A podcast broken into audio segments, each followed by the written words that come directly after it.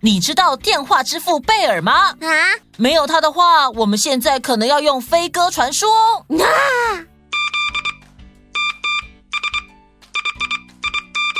哇，用电打出讯号就可以传递讯息，那用电传音呢？哎呀，拜托，你真是个外行人呢！你不知道用电传音是不可能的事吗？现在觉得不可能，也许未来就可能了啊！汤姆斯，有听到我的声音吗？